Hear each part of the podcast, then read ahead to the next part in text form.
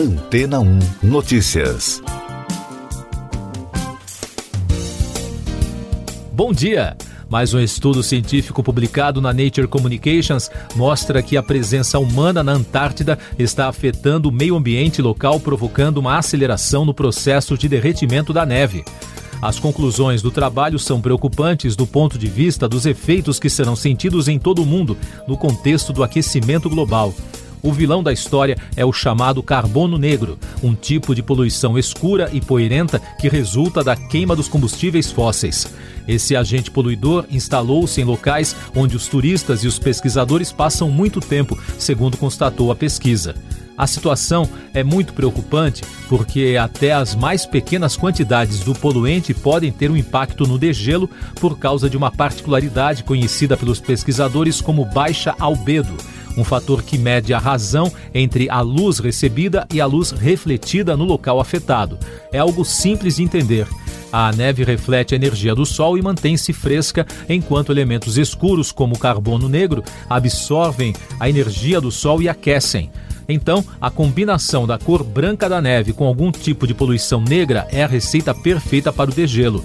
E a preocupação das autoridades da área científica é que tudo o que acontece na Antártida tem repercussões globais, principalmente porque o continente branco reflete uma enorme quantidade de energia solar de volta para o espaço. Dessa forma, perder essa cobertura de neve e gelo significa que as temperaturas da Terra e do oceano vão aquecer ainda mais, gerando um ciclo vicioso e muito perigoso de alterações climáticas. A investigação sobre a situação na Antártida revelou que a área é atualmente uma das mais afetadas pelo aquecimento acelerado do planeta. O trabalho realizado entre 2016 e 2020 descobriu, por exemplo, que os níveis mais altos de fuligem estão concentrados perto da estação argentina de investigação em Hope Bay, na península de Trinity, perto da região mais ao norte da Antártida. O aumento da poluição no continente tem relação com o crescimento do turismo. A pesquisa revelou que cerca de 74 mil visitantes passaram pela região durante o verão de 2019 e 2020, o que representa um aumento de 32% em relação ao período de 2018 a 2019 e mais que o dobro de há uma década. Além disso, de acordo com os modelos climáticos usados pelos cientistas, é possível prever que a área do oceano coberta por gelo marinho ao redor do continente atingirá um novo mínimo neste ano.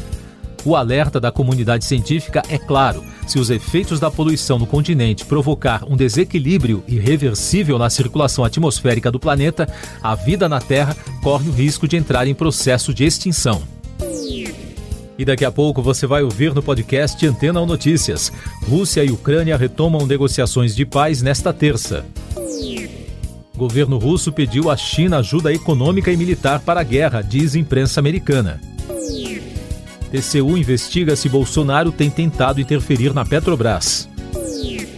Os representantes de Rússia e Ucrânia retomam as negociações para pôr um fim na guerra nesta terça-feira, após uma pausa técnica nas conversas, para debate de pontos em subgrupos de trabalho.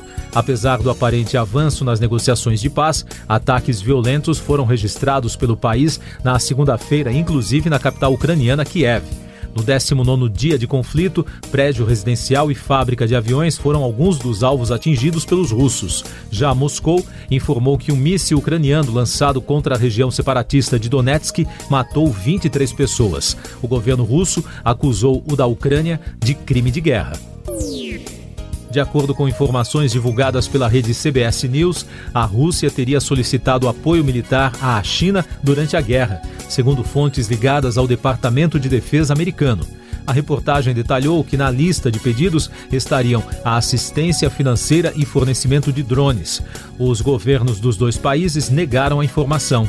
Já um alto funcionário do governo americano disse à rede CNN que os Estados Unidos apresentaram diretamente ao governo chinês os possíveis resultados negativos de ajudar a Rússia no conflito.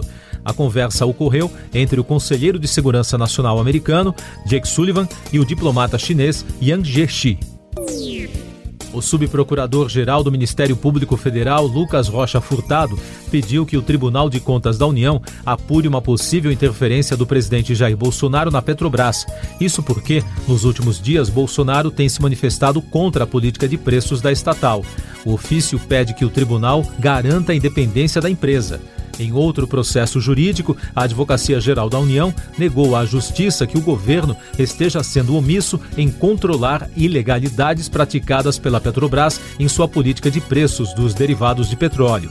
De acordo com a AGU, não há como ser feita uma interferência do presidente na companhia porque não existe relação de subordinação. Essas e outras notícias você ouve aqui na Antena 1. Oferecimento Água Rocha Branca. Eu sou João Carlos Santana e você está ouvindo o podcast Antena 1 Notícias, trazendo mais destaques nacionais. O governo informou ao Supremo Tribunal Federal na segunda-feira que não há registros de despesas federais ligadas à participação do vereador Carlos Bolsonaro, do Republicanos do Rio de Janeiro, na viagem da comitiva presidencial ao leste europeu no mês passado. Os documentos foram encaminhados pela Advocacia Geral da União ao ministro Alexandre de Moraes, que é o relator do inquérito das milícias digitais. O ministro pediu à presidência da República para se manifestar sobre a participação do filho do presidente na viagem, incluindo detalhes como gastos, diárias e a agenda do político. O relator da CPI da violência contra a mulher na Assembleia Legislativa de São Paulo, Tiago Auríquio, do PL, pediu no relatório final do processo a cassação do mandato do deputado Arthur Duval. O parlamentar se desfiliou do Podemos e saiu do movimento Brasil Livre depois da divulgação de áudios em que ele faz ofensas a mulheres ucranianas. O relator da CPI concluiu que o parlamentar violou a dignidade da pessoa humana, excedendo os limites da imunidade parlamentar e acrescentou que a liberdade de fala não se deve constituir em liberdade de ofensas à honra das mulheres. Os números da Covid no Brasil. O país registrou na segunda-feira 187 mortes pela doença em 24 horas, totalizando mais de 655.300 óbitos desde o início da crise. A média móvel nos últimos sete dias é de 415, com tendência de queda. Também foram notificados mais de 16.900 novos casos, somando mais de 29 milhões e 300 mil. Com isso, a média móvel de infecções nos últimos sete dias foi a 45 mil, também com tendência de queda e os dados da vacinação mostram que já passa de 157 milhões e 900 mil o número de brasileiros que completaram o esquema vacinal, o que representa 73,53% da população. Mais destaques internacionais. No Peru, o Congresso aprovou, em votação realizada na segunda-feira por 76 votos contra 47, um processo contra o presidente Pedro Castilho. A ação, caso seja aprovada, poderia levar o peruano a ser destituído da presidência. O movimento partiu do grupo de direita liderado pelo Partido Conservador Avança País. Para que a moção de vacância seja aprovada, serão precisos 87 votos de um total de 130. Este já é o quinto processo contra o político. A encrenca da vez seria um referendo para conceder à Bolívia uma saída para o Oceano Pacífico por meio do território peruano. Os efeitos colaterais da guerra na economia. O presidente Joe Biden dos Estados Unidos afirmou que os preços da gasolina deverão continuar a aumentar por conta de embargos à Rússia. Segundo o democrata, o valor do combustível no país aumentou quase um dólar desde que a Ucrânia foi invadida e a corretora de criptomoedas Gate.io iniciou um processo de retirada das regiões onde presta serviços. Na segunda-feira, investidores comentaram nas redes sociais que começaram a receber e-mails da empresa informando que eles deveriam sacar imediatamente seus fundos da plataforma, uma vez que estão em regiões restringidas. No Brasil, o Uber reajustou o preço das viagens em 6,5% na segunda-feira. A decisão foi tomada devido ao aumento no preço da gasolina.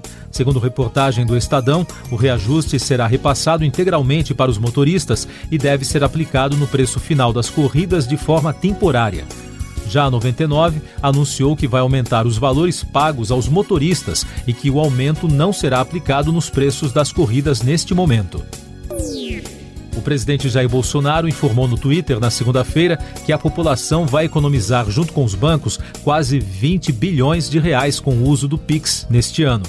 Além de gerar economia, a ferramenta oferece desde novembro do ano passado o Pix Saque e Troco para estabelecimentos comerciais. O recurso permite que o usuário tenha dinheiro em espécie a guerra tecnológica. O bilionário Elon Musk, fundador da SpaceX, desafiou o presidente da Rússia, Vladimir Putin, para um duelo pelo controle da Ucrânia. O empresário usou o alfabeto cirílico para escrever alguns trechos da mensagem. Marcando o perfil do governo russo, ele perguntou se Putin concorda com essa disputa. O presidente não se manifestou sobre a provocação. Na Rússia, o governo iniciou nesta semana a restrição ao Instagram. Segundo a agência France Press, os jornalistas da companhia informaram que já não era possível atualizar o aplicativo nem acessar a página sem uma rede privada virtual. O aplicativo entrou para a lista de sites com acesso restrito, de acordo com decisão da agência reguladora de telecomunicações do país. Siga nossos podcasts em antena1.com.br. Este foi o resumo das notícias que foram ao ar hoje na Antena 1.